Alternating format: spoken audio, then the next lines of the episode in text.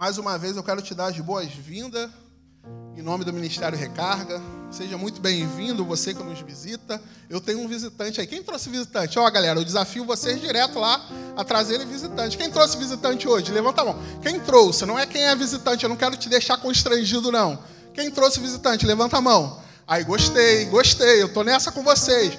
Vamos trazer, gente, visitante, que tu possa convidar pessoas para que seja abençoada, como você tem sido toda sexta-feira. Seja bem-vindo aí, visitante. Você que você se sinta bem à vontade aqui na nossa casa, na casa do seu pai, do nosso pai.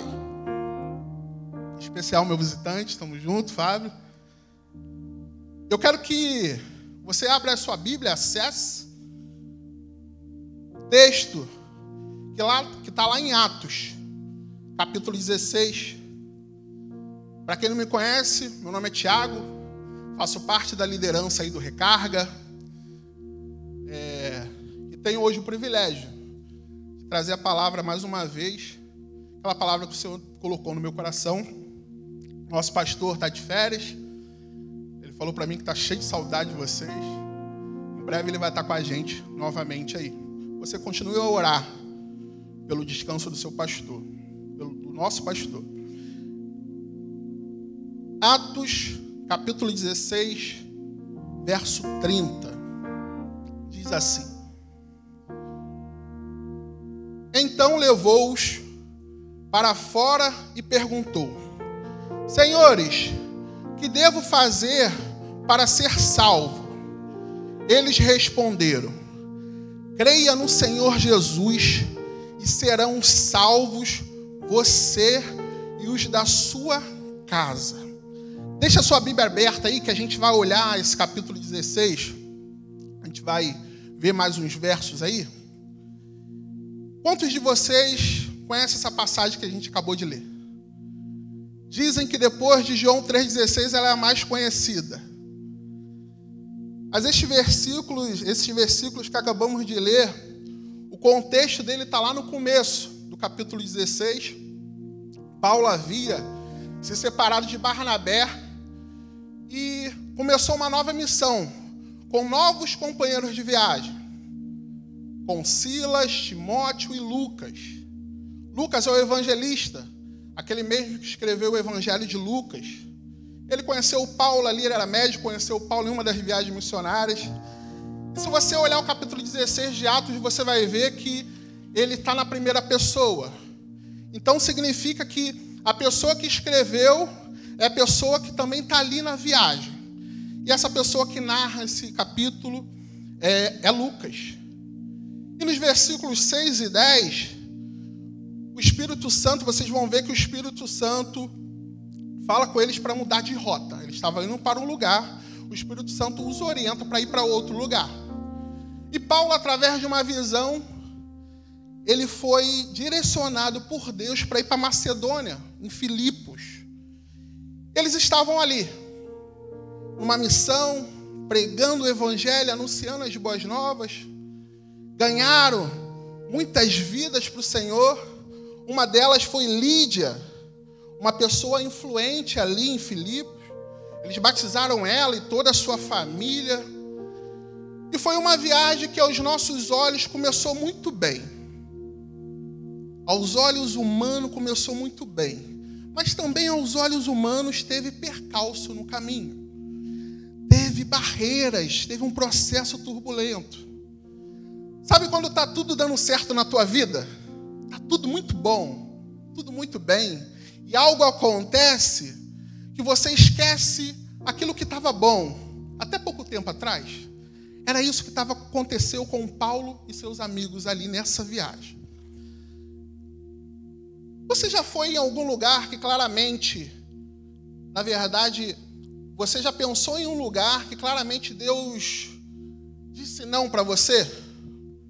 E você não foi? E ali você recebeu um livramento? Às vezes acontece. Deus em todo, em todo tempo Ele está nos direcionando. Teve aquele caso da menina da Boate Kiss, não sei se vocês Lembra, o pastor Tadeu ele gosta de, de citar esse caso. esse caso mexeu muito comigo também, em relação ao bombeiro dando entrevista, que ele não autorizou que a filha dele fosse até a boate naquele dia. Boate Kiss, não sei se todos sabem, foi aquela lá que pegou fogo, ela incendiou, muitos jovens morreram, a maioria jovens. Ele dando a entrevista, ele emocionado, ele falou: A minha filha era para estar tá aqui. Os amigos dela chamaram ela, mas eu não deixei ela vir. Eu peguei muitos corpos e deles os amigos estavam também. Teve outro jovem também, depois eu, eu, eu vendo esse caso, estudando, quando estava meditando nessa lição, que deu uma entrevista falando que os pais dele não deixaram ele dormir chateado com os pais. Mas no meio da madrugada ele acordou, vários telefonemas, mensagens perguntando se ele estava tudo bem. Porque toda Todo final de semana ele estava lá naquela boate. Mas aquele final de semana, os pais deles não deixaram ele ir. Você já teve algum livramento? Aquele livramento que você, cara, foi Deus. Eu já tive. Eu tenho certeza que eu arrisco que 100% das pessoas que estão aqui dentro já tiveram livramentos. Por mais que você não lembre, mas o Senhor ele já te deu o livramento. Livramentos que a gente nunca vai saber, porque Deus em todo tempo ele nos dá livramento.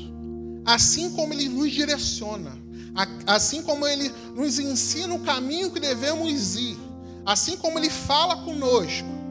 Mas para isso, a gente precisa ter intimidade com ele. A gente precisa conhecê-lo. Porque senão a gente não vai ouvir e nem entender o que ele está falando. E Paulo e sua equipe estavam ali em Filipos direcionados por Deus, porque eles ouviram o Espírito Santo. Eles estavam ali cumprindo o propósito de Deus.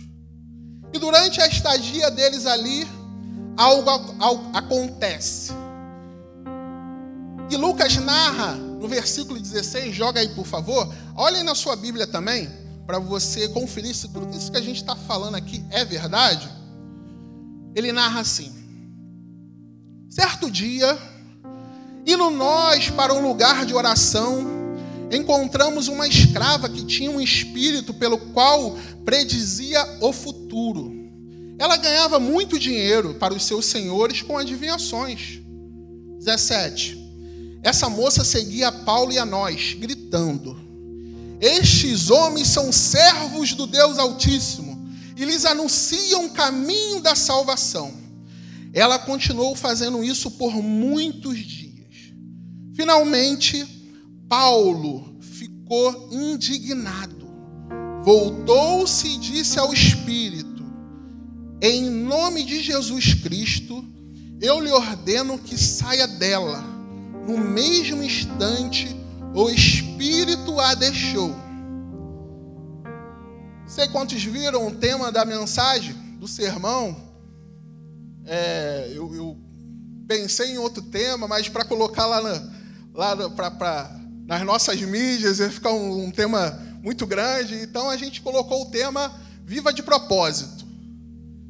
E eu quero pensar com vocês hoje aqui, tirar algumas lições. E de como viver os propósitos de Deus. E a primeira lição que eu quero tirar aqui, lendo esse texto, é que para viver os propósitos de Deus, é preciso discernir o que você ouve e vê. Eles indo orar, indo fazer a sua devocional em grupo. Quem aqui faz devocional em grupo? Tem uma galera que gosta de fazer uma devocional em grupo aí, orar junto. Eu acompanho lá, posta na internet, eu vejo. E uma mulher, uma moça, uma jovem, muitos dizem que ela era jovem, como muitos aqui, começou a gritar. Eis aí, os servos do Deus Altíssimo, eles estão anunciando o caminho da salvação. E o texto fala que Paulo ele ficou indignado. Por quê? Eles eram servos dos Deus Altíssimo, sim ou não? Sim ou não? Sim. Eles estavam anunciando o caminho da salvação, sim ou não? Então o que ela está falando é verdade ou mentira? Hã? Verdade. aquele elogio é verdadeiro ou não é? É sim.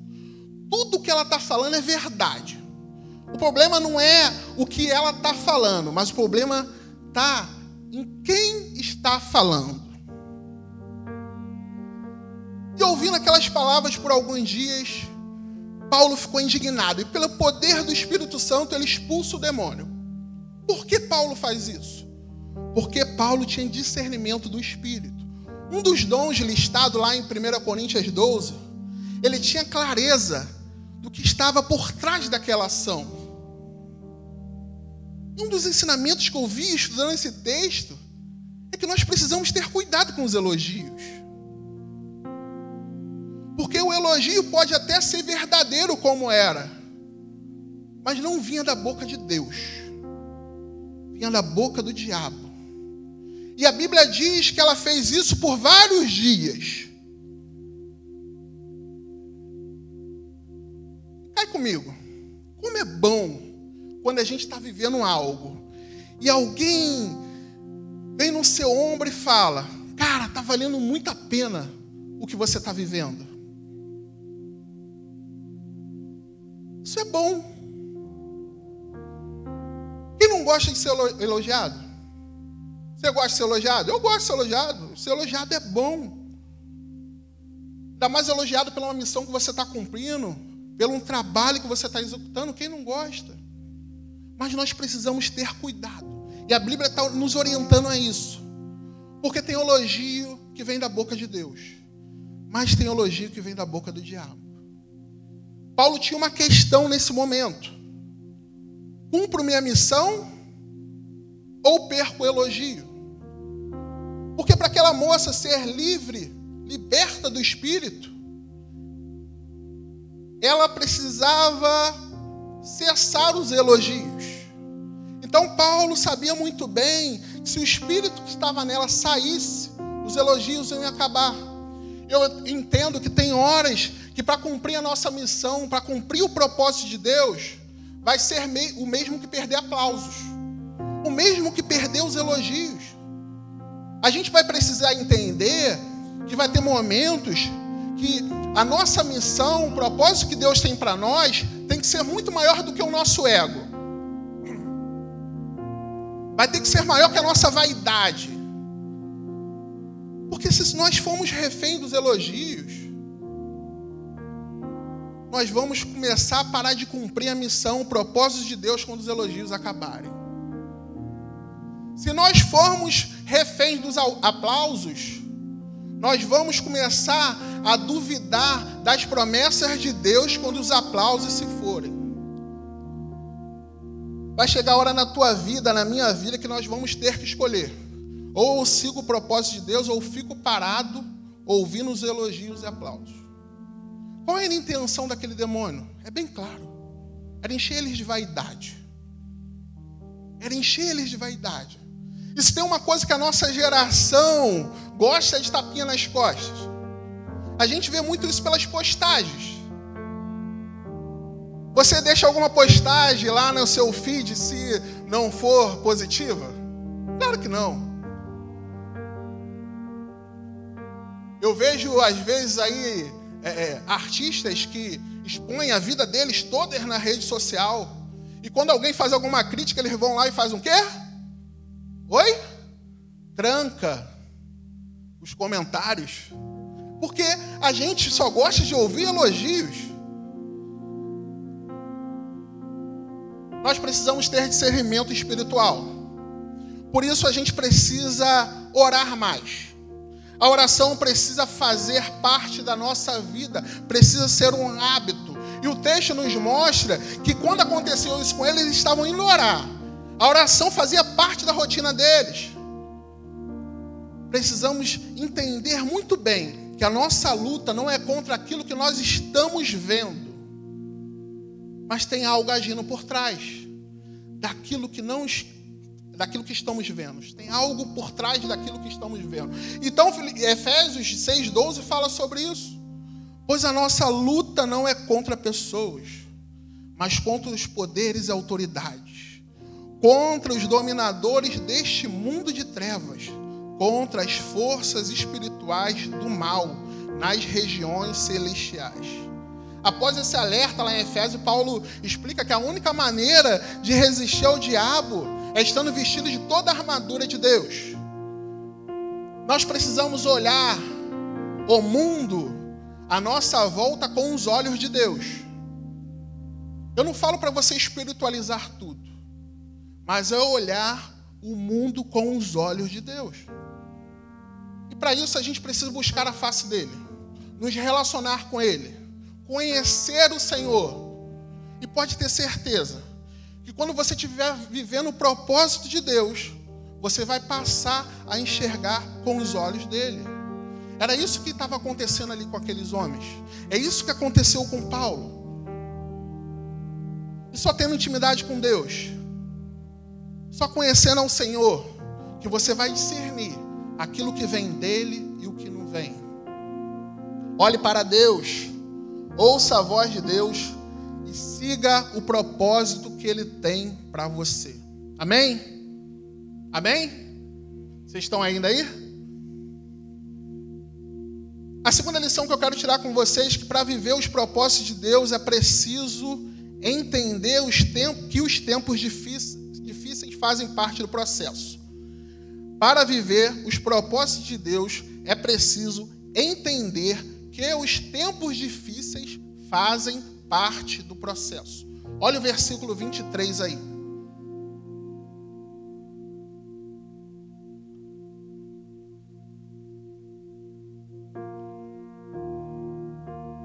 Depois de serem severamente açoitados, foram lançados na prisão. O carcereiro recebeu instrução para vigiá-los com cuidado. Tendo recebido tais ordens, ele os lançou no cárcere interior e lhe prendeu os pés no tronco. Por volta da meia-noite, Paulo e Silas estavam orando e cantando hinos a Deus. Os outros presos os ouviam. Paulo, através do poder do Espírito Santo, ele expulsa o demônio daquela moça, daquela jovem. Ele fez com que ela, aquela moça fosse liberta. Na verdade, Jesus, através de Paulo, fez que aquela moça fosse liberta.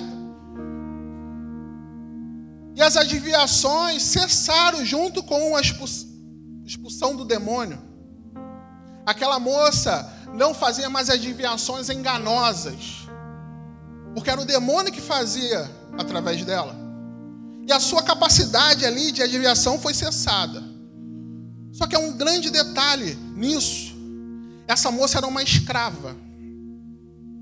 E os seus donos eram homens que viviam ali, romanos que viviam ali em Filipos. E a adivinhação dela sendo cessada, eles começaram a perder dinheiro. O dinheiro vai, vai acabar. Então eles ficaram indignados também com isso. é muito, sabe? Eles ficaram indignados porque ela foi liberta. Você está entendendo isso? Eles ficaram indignados porque ela foi liberta. Tem gente que às vezes fica indignado porque está caminhando com Jesus. Tem gente que às vezes não quer. Você siga o caminho de Jesus. Tem gente que não gosta, não quer ver o outro também. Muito cuidado estava aqui no sermão, não, mas muito cuidado com isso. O que, que eles fizeram? Por vingança, eles acusaram Paulo e Silas. Mas por que só Paulo e Silas? Porque lá no começo eu falei Timóteo e Lucas. Porque Paulo e Silas eram judeus. Lucas e Timóteo não eram, eles eram gentios. E a acusação é, era que eles estavam é, pregando uma religião ali onde não podia pregar, não podia anunciar. Então, o texto fala que a multidão juntou-se neles. Que a multidão tirou a roupa deles. E que a multidão pegou varas, paus e começou a torturar esses homens. E depois disso, as autoridades mandaram que prendessem eles. Paulo e Silas passaram maltratos ali. a gente não, não chega nem perto do sofrimento que eles devem ter passado. Eles foram torturados severamente ali. Eles foram humilhados, nus. Suas feridas, o texto fala que suas feridas estavam abertas, sangrando. E diz que eles foram amarrados com seus pés ao tronco. Eu, os pés ao tronco? Por que os pés ao tronco? E quando eu fui pesquisar para saber disso, o tronco ele fazia parte de um objeto de tortura naquela época. As pessoas ficavam amarradas com troncos com as pernas mais abertas possíveis. Imagine você nessa posição com a mão para o alto, amarrada também. Servia como um objeto de tortura aquilo dali. A gente não tem maior, menor ideia do que essa dor produziu para esses homens ali. E tudo isso acontece somente porque eles tinham libertado o espírito maligno dessa moça. Isso acontece porque eles estavam cumprindo o ID. Eles estavam fazendo aquilo que Jesus mandou fazer. Mas apesar de toda essa injustiça, apesar de todo esse sofrimento, de toda essa dor, não havia no coração deles qualquer rancor contra Deus, qualquer mágoa, ou um sentimento que tenha sido esquecido por Deus, injusto, acusado injustamente, eles estavam ali por conta que eles estavam vivendo o propósito de Deus, mas em nenhum momento o texto fala que eles estavam murmurando. Pelo contrário, olha o versículo 25. Por volta da meia-noite, Paulo e Silas estavam orando e cantando hinos a Deus. Qual seria o hino que eles estavam cantando? Eu fiquei pensando. Qual seria o hino que você cantaria? A canção que você cantaria nesse momento de sofrimento? Qual seria? Te louvarei,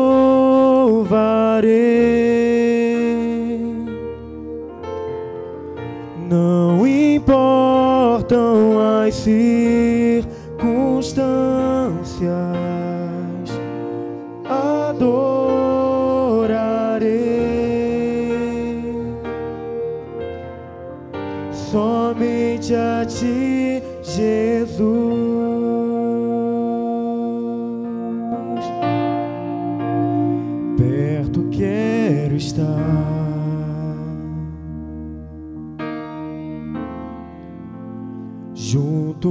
Aos teus pés,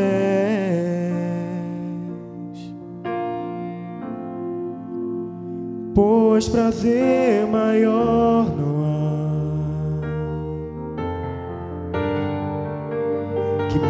render e te adorar. Tudo que há em mim,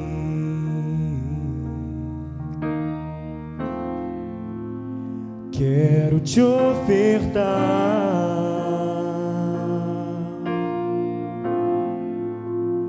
Mas ainda é pouco eu sei. se comparado ao que ganhei. Não sou apenas servo, teu amigo me tornei. Você pode cantar?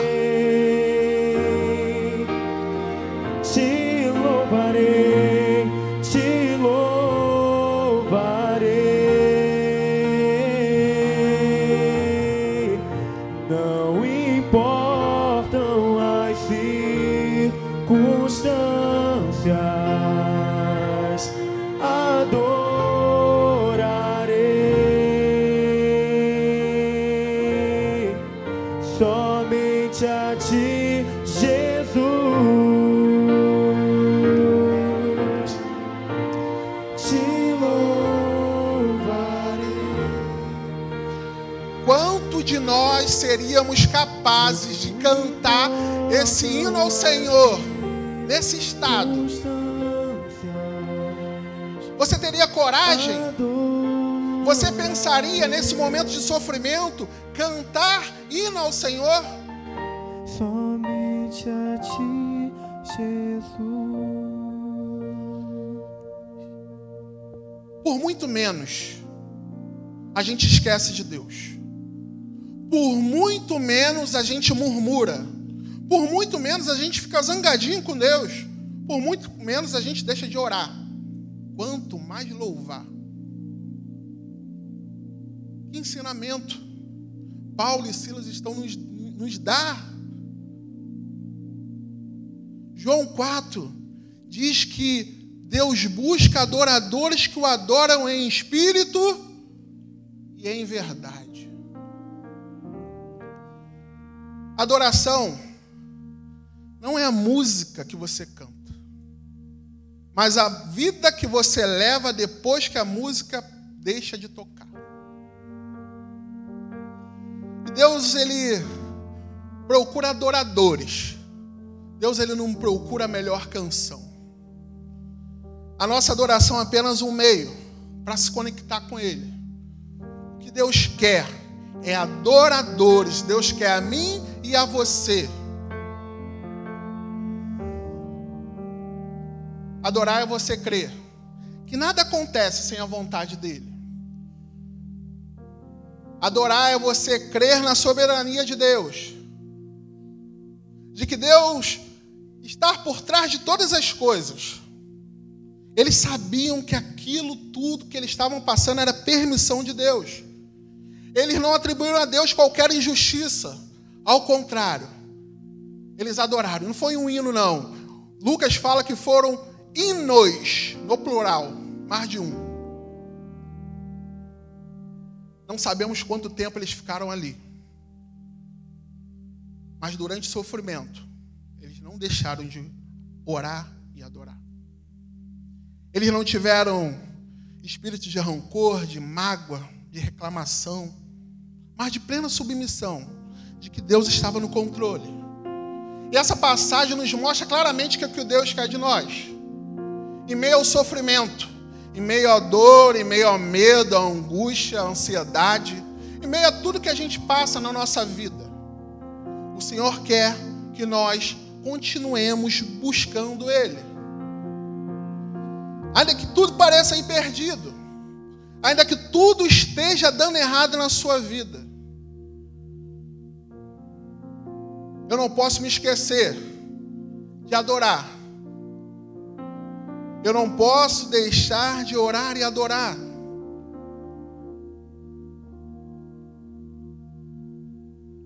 E meditando nesse texto e vendo todo esse sofrimento e analisando, eu até. Ah, é. Raiva. Quando a gente começa a passar lá, né? Qual, qual é o nome que fala?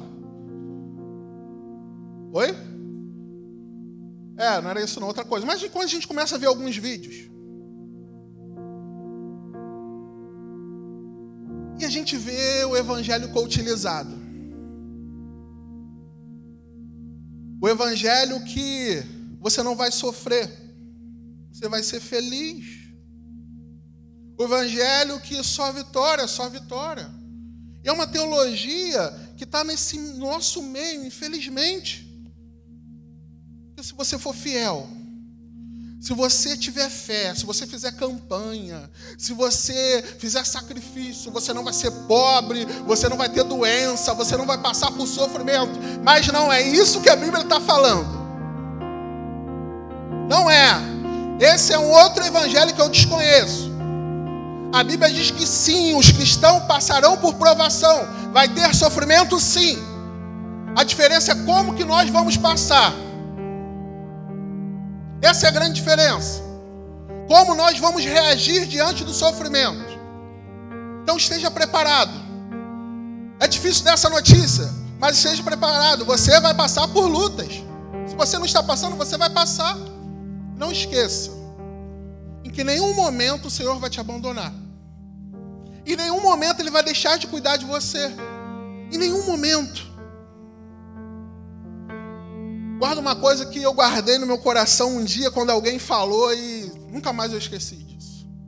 Que Deus permite que passemos momentos difíceis para nos dar oportunidade de obedecer a Sua palavra e ter experiências profundas com Ele. Você entende isso? As pessoas que mais têm experiência com, com Deus são aquelas que mais passaram por situações difíceis. Porque se você estiver passando por uma, uma situação difícil, se agarre no Senhor para você ver que você não vai ter experiências com Ele. Mas se você deixar Deus de lado, você não vai ter experiências.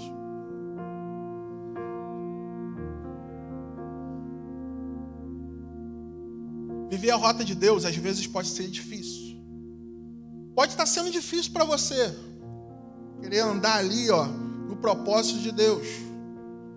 Pode estar doendo, mas pode ter certeza que a dor que você está sentindo não vai chegar nem perto da dor de quem olha para trás e vê que deixou de viver tudo que o Senhor tinha para ele. Vai valer a pena. Então, mesmo sentindo dor, dor por ter que fazer escolhas que a sua carne não quer que você faça. Dor por ter que fazer escolhas que o seu ego não queira. Acredite, um dia você vai olhar para trás e vai dizer: valeu muito a pena eu ter vivido isso. Amém? Joga o versículo 26 aí para mim. Abre aí a Bíblia de vocês. Continue lendo, versículo 26. Acompanhe aí.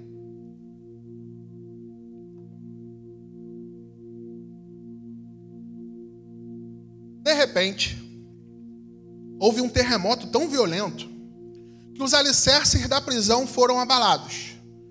Imediatamente, todas as portas se abriram e as correntes de todos se soltaram. O carcereiro acordou e, vendo abertas as portas da prisão, desembanhou a sua espada para se matar, porque pensava que os presos tivessem fugido. Mas Paulo gritou: Não faça isso, estamos todos aqui. Terceira lição é que para viver os propósitos de Deus é preciso ter compaixão e graça. Após um tempo de oração e louvor, vem um terremoto. As portas se abrem, as algemas se caem. Mas os presos não fogem.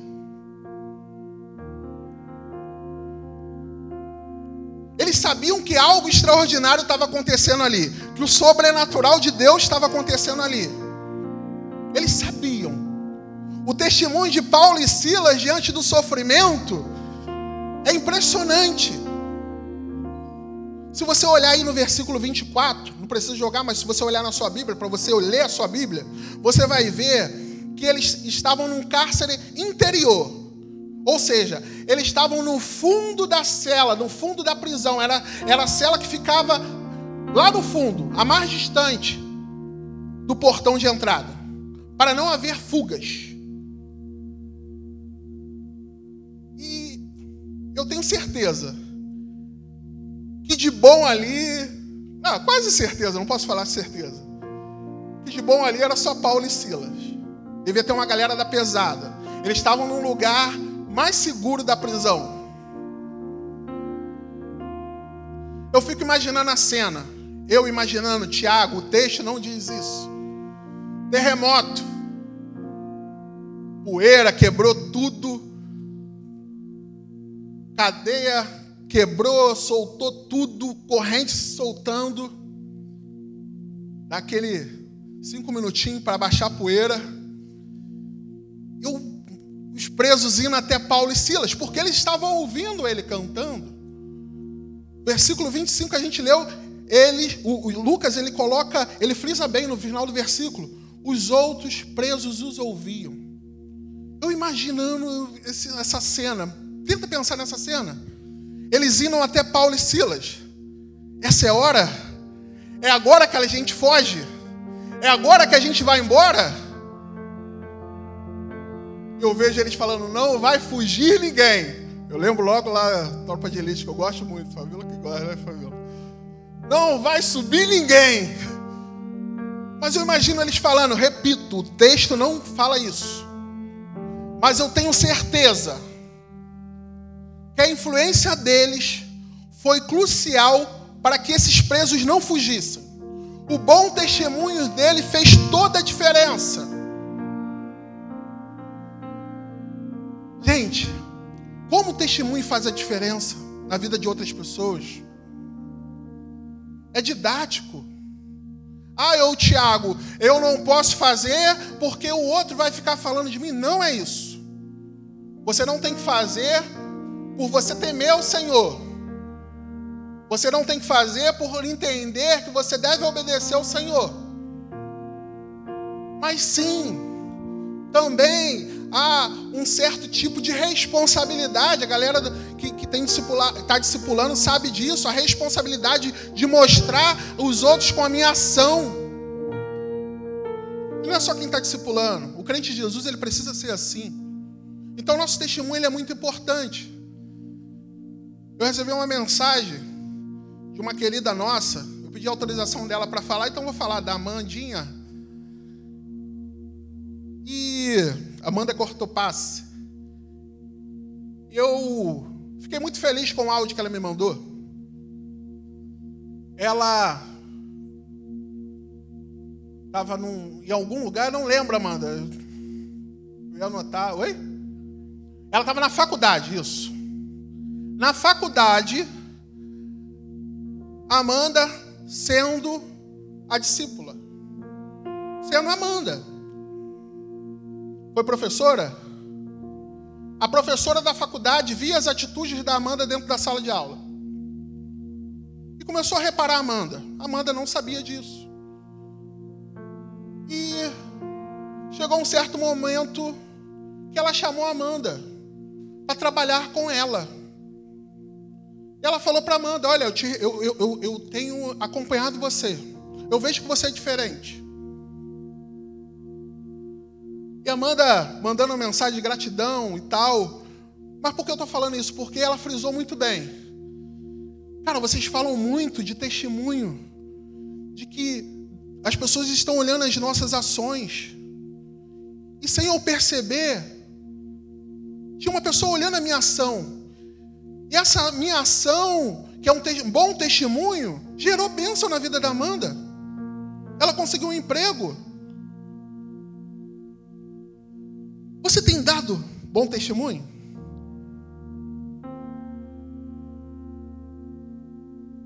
As pessoas olham para você e vê o quê? Na verdade, vê quem? Não me importo pelo que os outros falam. Ah, mas você deveria se importar sim. Nós, discípulos de Jesus, deveríamos nos importar sim. Bom testemunho faz parte do Evangelho. Não importa onde estejamos, não importa o que estamos fazendo ou onde estamos fazendo, devemos influenciar as pessoas com o nosso bom testemunho. Porque pode ser que você vai começar o ano letivo agora, você não vai cair na escola que você queria, ou você não conseguiu é, passar lá com a pontuação no Enem, ou seja, para onde for, na faculdade que você queria, mas você vai para uma faculdade.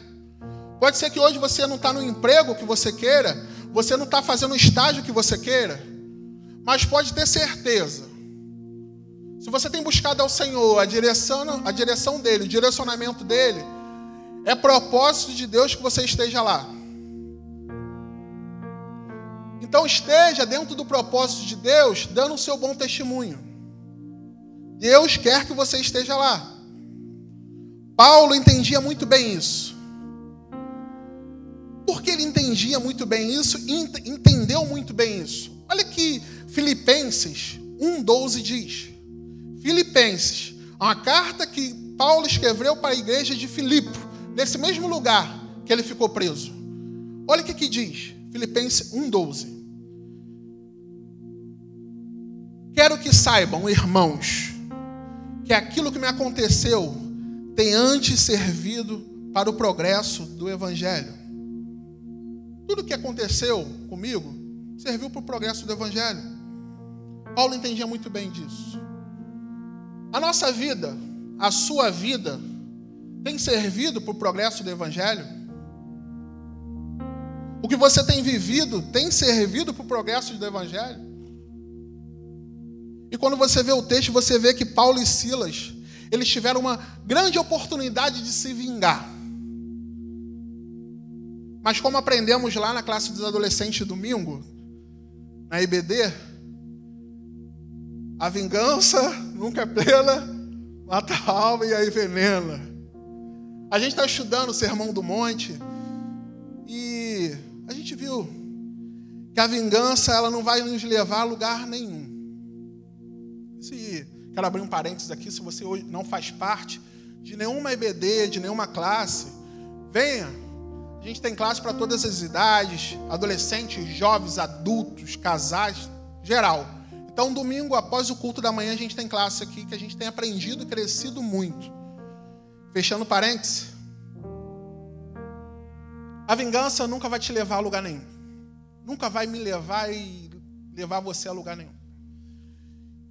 Quando o carcereiro acorda, ele vê as portas da prisão abertas. Ele pega uma espada para tirar a sua própria vida. Por que ele faz isso?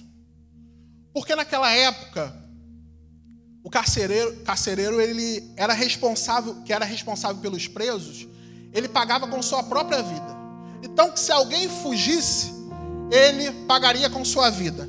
Ele, naquela hora de desespero, ele pensou em tirar logo sua vida, antes que fosse, que fosse morto publicamente. Havia um homem desesperado ali, querendo se matar. Paulo e Sila poderia pensar só em si mesmo. O que você pensaria nesse momento? É de Deus. Tô solto, pô. Não era para eu estar aqui, tô aqui injustiçado, não fiz nada. É de Deus. Vou meter o meu pé. Vou embora. Você não pensaria nisso? Se você falar que não pensaria nisso, você está de parabéns.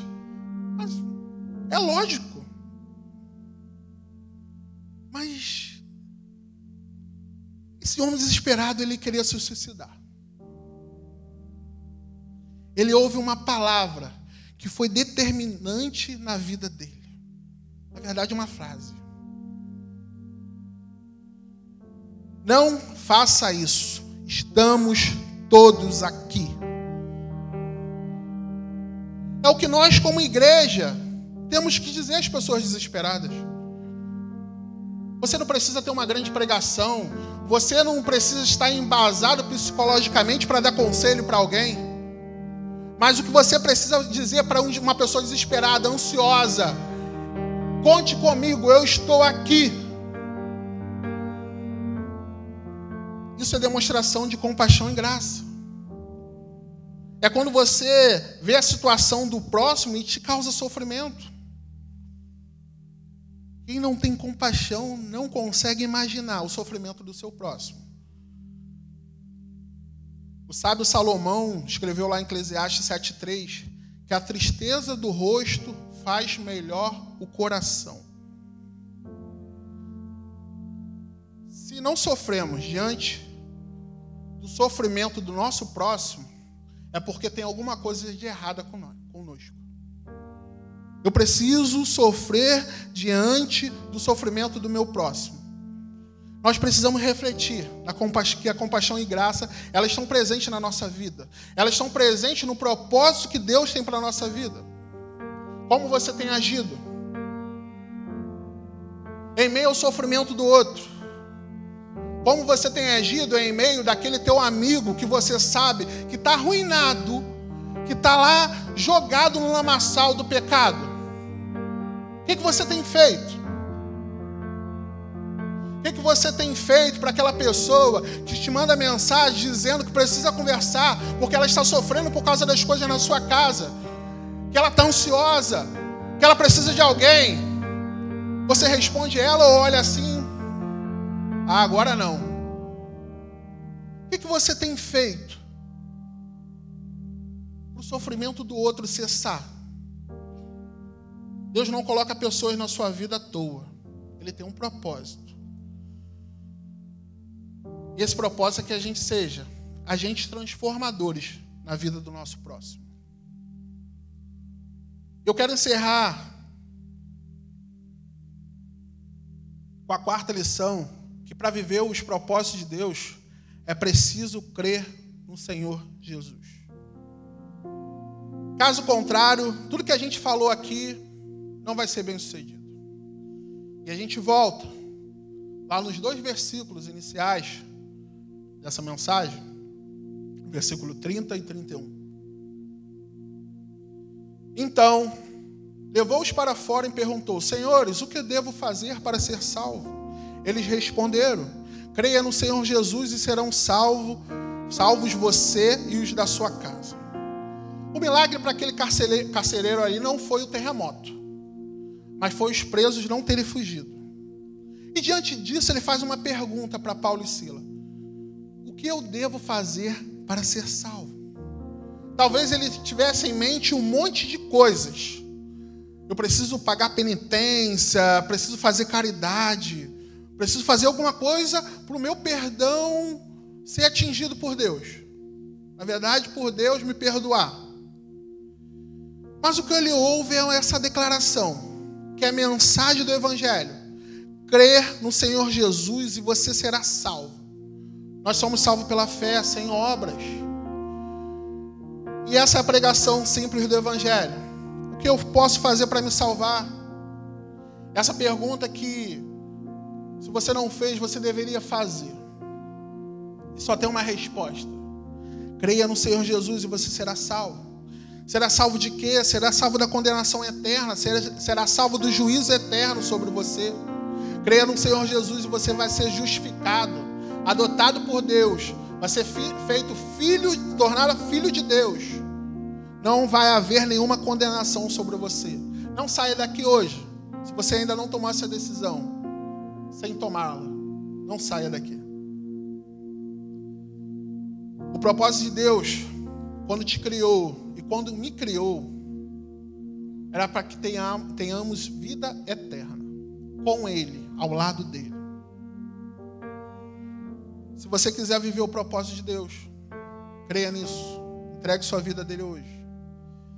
E quando Paulo fala, você e as pessoas da sua casa, não quer dizer que se você entregar a sua vida, os seus familiares estarão salvos. A salvação é individual.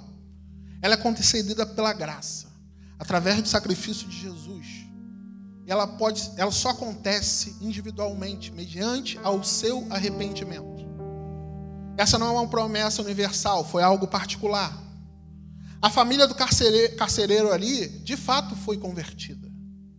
Mas eles ouviram a palavra. Olha o versículo 32.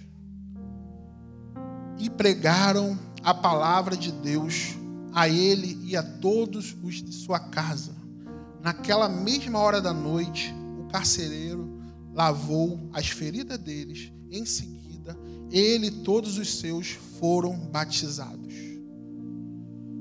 O que precisamos, de fato, se queremos os nossos familiares salvos? O que nós precisamos? É pregar o evangelho para eles. É levar as boas novas de salvação que nos atingiu para atingir o coração deles também é trazer clareza, entendimento à palavra de Deus. Para isso, a gente precisa agir com sabedoria. Colossenses 4, 5 diz: Sejam sábios no procedimento para com os de fora. Aproveite o máximo todas as oportunidades. O seu falar seja sempre agradável, temperado com sal, para que saibam como responder cada um. Os de fora aqui são os que não partilham a mesma fé que você. Em especial seus familiares. A gente está falando aqui de família. Tem gente que assusta seus familiares não crentes. Tem comportamentos que eles não entendem. Use de sabedoria. Não gere disputa por coisas pequenas. Tente mostrar o amor de Deus, só isso. Alguém já falou que antes de você tentar tirar o osso velho da boca de um cachorro, entregue a ele a carne. vai ser mais fácil. Então, antes de ficar acusando pelos hábitos errados que a pessoa está cometendo, apresente ele a Jesus. Para que ele tenha uma nova experiência. Para que ele se arrependa após isso. Deus é poderoso para transformar esse mal que de repente está na sua casa hoje. Deus é poderoso para ele fazer esse mal um triunfo. Assim como ele fez na vida do carcereiro e de toda a sua família. Eles ouviram o Evangelho, foram salvos e batizados. Eu quero dizer que Deus pode mudar a sua vida, pode mudar a sua família. Se você estiver vivendo o propósito dele, Deus ele nunca vai te abandonar. Deus sempre cuida dos seus. Nesse momento eu peço que você feche seus olhos, abaixe suas frontes e fale com Deus.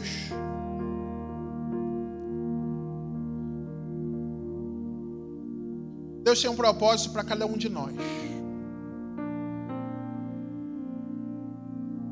Ele cuida da caminhada de cada um de nós.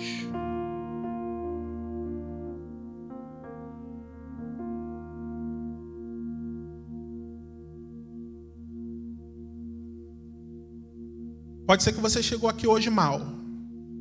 Tá tudo ruim lá na tua casa, na tua família, na sua vida.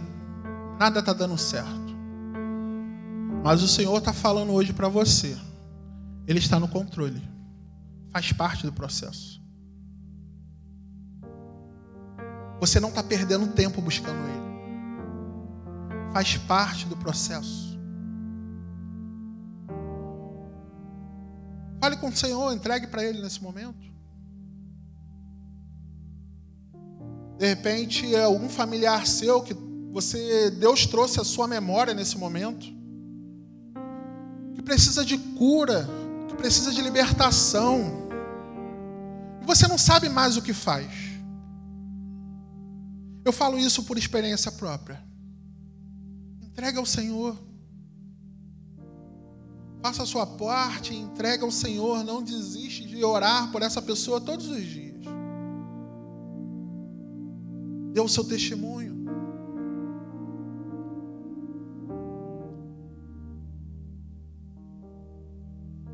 Continue falando com o Senhor. Ele está te ouvindo, Ele está aqui, no nosso meio.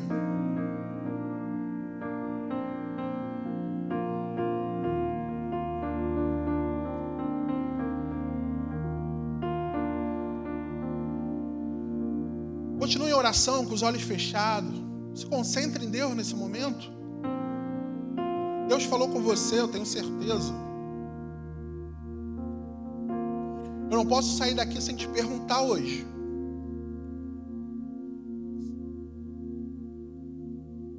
Você quer entregar a sua vida a Jesus? Você quer deixar que Jesus entre na sua vida e mude tudo?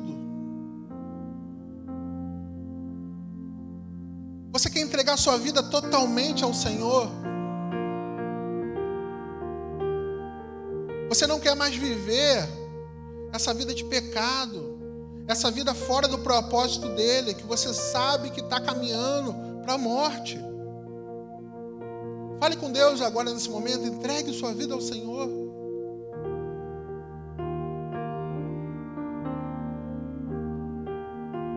Você também que tem alguém da sua família, que nesse momento você ansiava para que ela estivesse ao seu lado, mas está muito difícil, porque cada vez mais ela está entregue. Mas eu estou, verdade, eu afirmo para você, não é o fim. O Senhor ele pode fazer mais. Ele quer fazer. Entrega essa pessoa ao Senhor nesse momento. Enquanto todos estão com os olhos fechados. Eu pergunto a você, que ainda não entregou sua vida a Jesus, você quer fazer isso hoje? Levante uma das suas mãos. Eu quero orar por você. A igreja está em oração por você. Isso que você está sentindo é o Senhor falando com você. Esse frio na barriga, Deus falando com você. Hoje é a hora. Obrigado, Senhor, porque a tua palavra é viva e eficaz em nossa vida. Eu tenho certeza que ela encontrou morada em muitos corações aqui, como encontrou no meu. E que Sua palavra venha frutificar, Pai. Que a Sua palavra venha permanecer dando frutos, Senhor. Com testemunho, Senhor. Com ações que vão nortear vidas aí fora, Pai.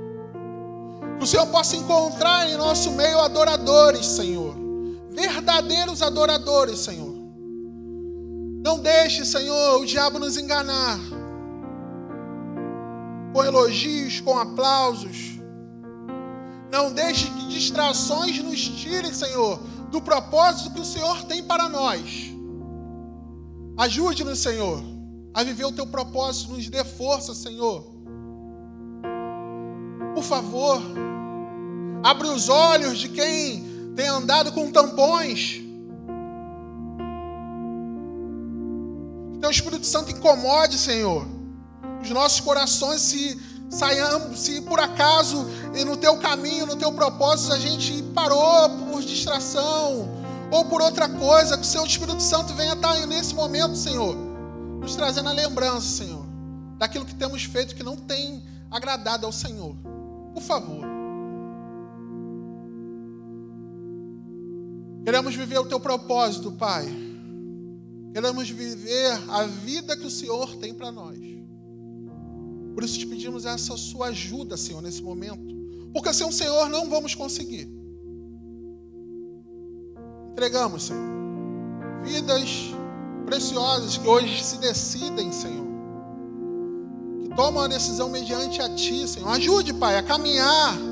Ajude, Senhor. Fortaleça, Senhor, para que não saiam daqui, Senhor, iguais a que entraram que essa decisão não seja uma decisão superficial, mas que seja uma decisão do fundo do coração, com propósito. Por favor, Pai, derrama a sua graça, suas bênçãos na vida de cada um aqui, Senhor, cada familiar representado. Mais uma vez eu te agradeço por tudo. Em nome de Jesus eu oro. Amém.